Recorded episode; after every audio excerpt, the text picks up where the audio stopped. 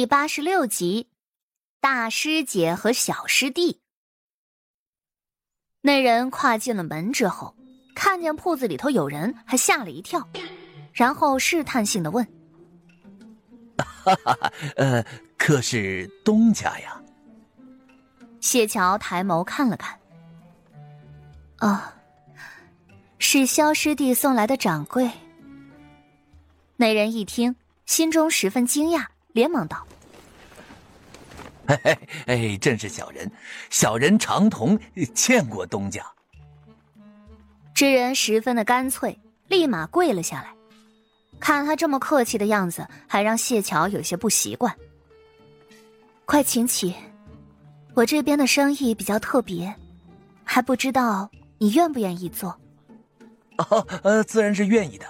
呃，萧夫子已经和小人说过了。呃，说东家这个铺子卖的东西啊，和棺材铺里卖的差不多，小人没有那么多忌讳，能来得了啊？长童连忙表忠心，表示自己是个能干的。谢桥点了点头，那就好。长童的心里其实很惊讶，萧夫子千挑万选选了他，说这铺子是送给他师姐的。让他好好伺候着。长童还以为萧夫子的师姐应该会是个四五十岁的妇人吧，没想到这听声音竟然这么年轻。看来果真是个仙风道骨的高人，必是驻颜有术啊。谢桥的脑袋上还戴着围帽，看不清脸，而且他此时还特意微微改变了些声音。听上去比他真实的年龄略老成了一些。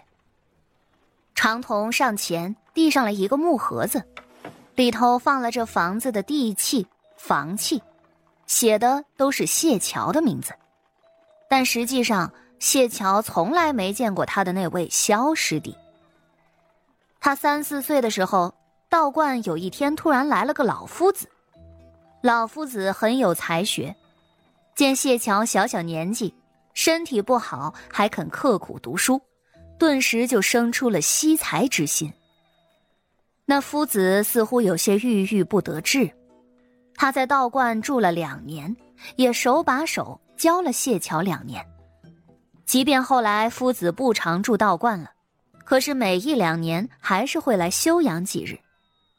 而在谢桥之后，老夫子又收了好几个徒弟，但他还是大师姐。其实谢桥很想做小师妹的，可是老夫子说了，谁先入门先拜师，谁就是老大。别的人即便是年纪再大，那也得往后排。若是今后有谁不服，那就赶出师门。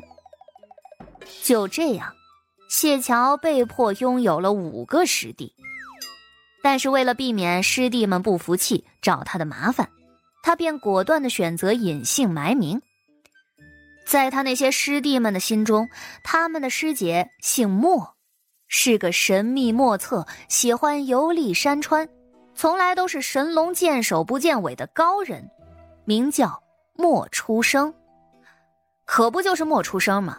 他可不敢说他自个儿今年只有十六岁，他怕那些孽畜逼着他自判师门。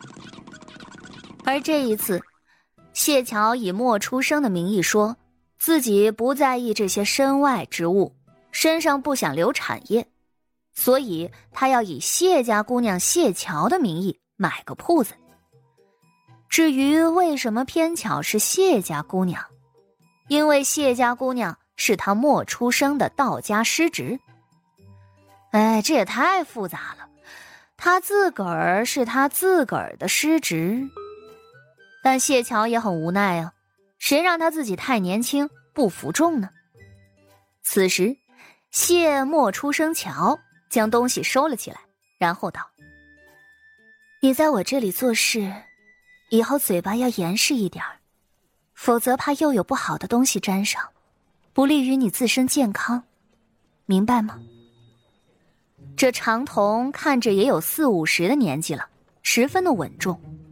这会儿听到谢桥的话。也有些不解，但是他又仔细一想，萧夫子说了，东家可是世外高人，行事与常人有所不同，切记不可多说多问。于是长童便乖乖的点了点头。谢桥把符纸往桌子上一放，这些，便是我铺子里要卖的东西了。长童看了一眼，然后呆了呆。呃，呃，符纸。没错，符纸。你需要记一下，每一种图案都不太一样。这个是保平安的，一枚卖二十文；这种是财运方面的符，一枚卖五十文；桃花符一枚一百文，辟邪的也是一百文。谢桥一番介绍，长童咽了口唾沫。虽然早就已经做好心理准备了。但看到这么多复杂的符纸放在眼前，他心里其实还是很震惊的。不过，还是比卖棺材要好一点。也是啊，也没听说过高人会卖棺材的。哦，呃，还有什么吗？长童虽然意识到这些东西可能会有些不太好卖，但是也没想到会这么难啊。谢桥想了想，还真有。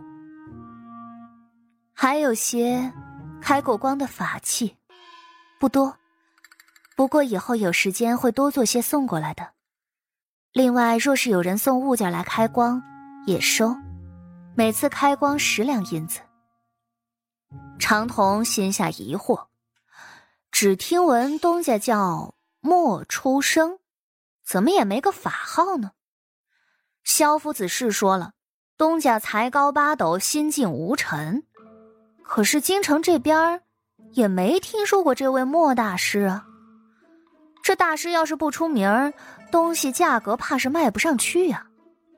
不过望运楼这铺子的位置太好了，估摸着也会有几个好奇的过来瞧瞧吧，指不定也能瞎猫撞上死耗子，勉强维持一下开支吧。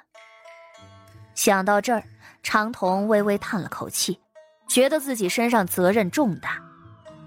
东家既然是高人，那想来对这些身外之物的生意不太了解。但是即便如此，他也绝对不能浪费了萧夫子和高人东家的信任。他会努力的。啊，哎，东家，你放心，啊，您的这些东西啊，一定是不会蒙尘的。小人一定是尽心尽力啊。哦，还有，一楼这边是招待客人的，二楼留出来。不要让人进去，尤其是听到铃铛响了之后。长童有些不解，看到他一脸疑惑的样子，谢桥有些难以启齿。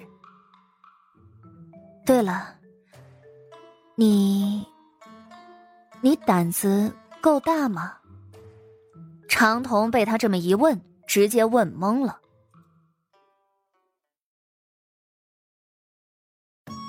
本集就播讲到，感谢您的收听。去运用商店下载 Patreon 运用城市，在首页搜索海量有声书，或点击下方链接听更多小说等内容。